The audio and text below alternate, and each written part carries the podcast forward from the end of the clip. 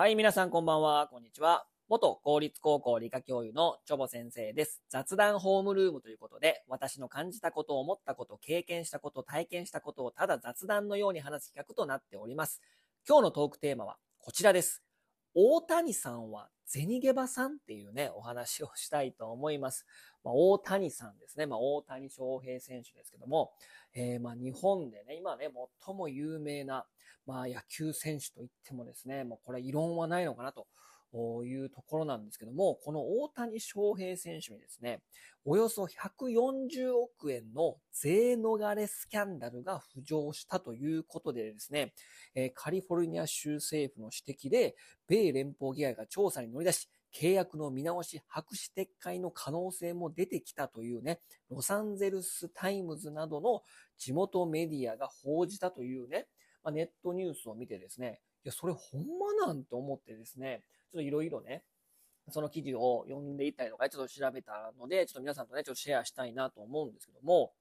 まあ、このね、税逃れスキャンダルなんですけども、ネット記事を読みますとですね、カリフォルニア州政府がドジャースと大谷が結んだ契約に税金に著しい不平等を生み出そうとしていると異議を表明し、連邦議会、まあ、日本でいうと国会ですね、に調査と介入を要請したというんですね。で大谷選大谷選手はですね、昨年12月にドジャースと10年契約を結んだと。で、スポーツ史上最高の総額7億ドル、日本円にして約115億、あ、しますね。1015億円ですね。もう桁が違った。1015億円ですね。しかし、契約期間中は年200万ドル、日本円にして約2億9000万円しか受け取らず、97%に当たる6億8000万ドル、約986億円を2034年から43年に分割で受け取ると。これね、極めて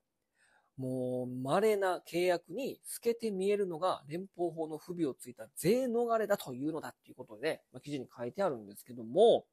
えー、でね、この税逃れってな、どういうことなんていうことをね、ちょっとね、まあ読み進めていくとですね、えー、まあアメリカとの、その税金の徴収の仕方をちょっとね、えー、調べないといけないということなんですね。うん。で、このね、お後払いで140億円が、えーこのカリフォルニア州に入らないということなんですけども、これどういうことかっていうとですね、えーアメリカの所得税はですね、国と州の2本立てなんですね。で、国の方はですね、ねどこの州に住んでいても、オレゴン州だろうが、ユタ州だろうがね、えーどこの州に住んでいても変わらないんだけども、州の税率は居住地によって異なるらしいんですね。で、税率の高い州のトップ3はカリフォルニア、大谷さんですね。ハワイ、ニュージャージー州。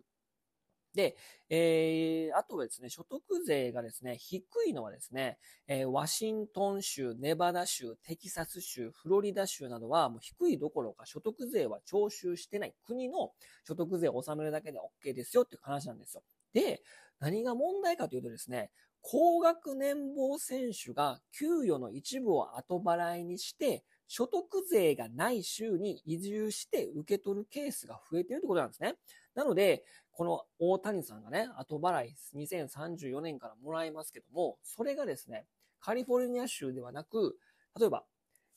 税金のね、徴収がない、所得税の徴収がない、フロリダ州に移住した場合、カリフォルニア州に払うはずであった140億円が払わないということがね、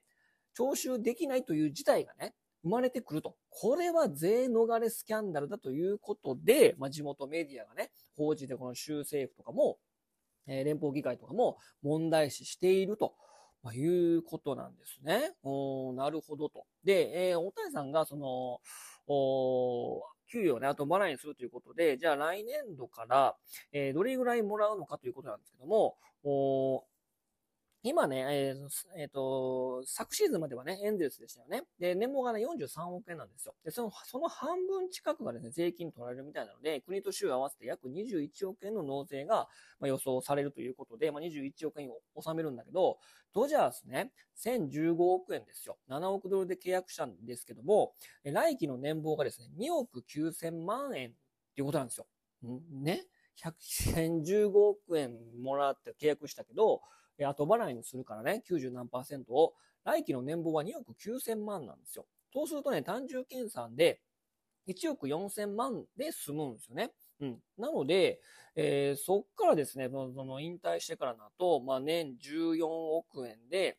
えー、計110、141億円。それがまあ納めないで済むと、まあ、いうことなんですね。ということでね、まあ、そんな大ごとになってたんやな、みたいなね。日本では全然そういったことは報道されないし、あと払い、ね、なんか、なんていうかな、後払いでええんや、みたいなね。まあまあいろんなスポンサー料とかありますから、まあ大谷さんにとってみればね、そんなにお金なんていらないよっていう感じでね、そのお金に、まあ無頓着というか、あまりその執着心がないみたいな。で、もう野球さえできればいいみたいな感じで、すごい大谷さんをね、こう神格化してますよね。ですごい謙虚だし、あんだけホームラン打ってたらね、僕やったらもう天狗になりますよ。もうほんまにね、昨日の打ったホームラン見たとか、ね、昨日の試合の俺、完封の試合見たすごないみたいなね。めちゃくちゃ自慢すると思うんだけど、めちゃめちゃ謙虚じゃないですか。ほんまに1000億円もね、もらってるプレイヤーなのっていうので別に派手さもないしね。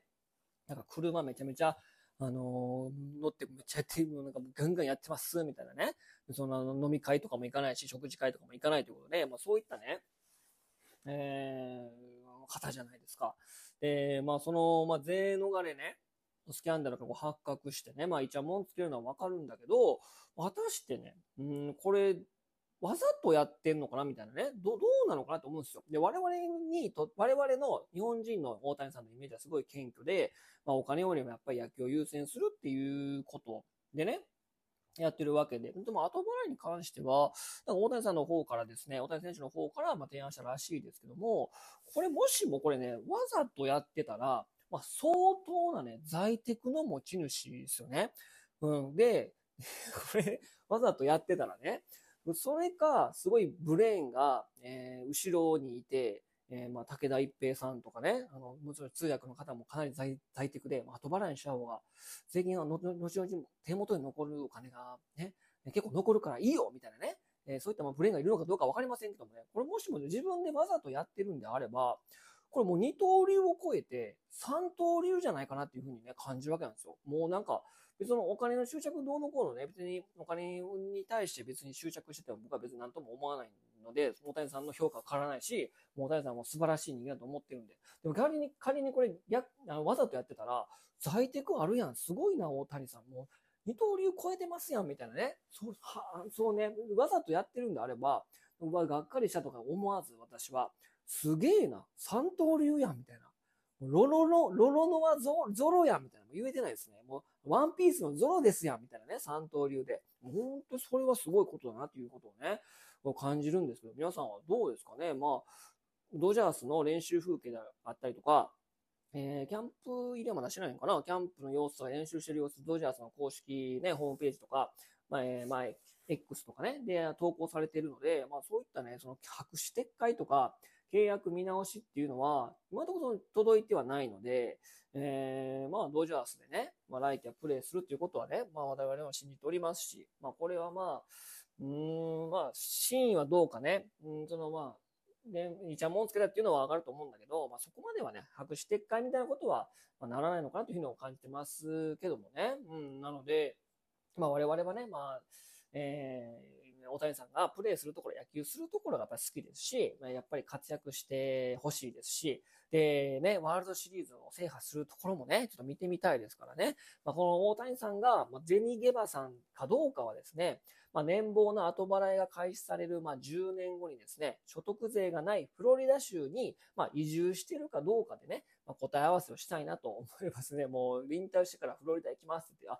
やっぱり税金徴収されへんとこ行ってるやんってなったら、まあ、それはまあ銭現場さんになるってことですから。えー、なのでまあ、それはね、まあ、答え合わせは別に10年後先でいいし、今、この輝いてるこの瞬間、野球してる瞬間の、まあ、大谷翔平選手をね、我々は、まあ、応援することが一番かなと思いますのでね、えー、まあ、本当に、えー、この記事がね、どうなるかどうか、あの、この記事に書いてあることが、最終的にどうなるかわかりませんけども、我々は大谷さんを野球のやってる大谷さんを応援したいと思いますということで、今日はこの辺にします。それではさようなら、バイバイ。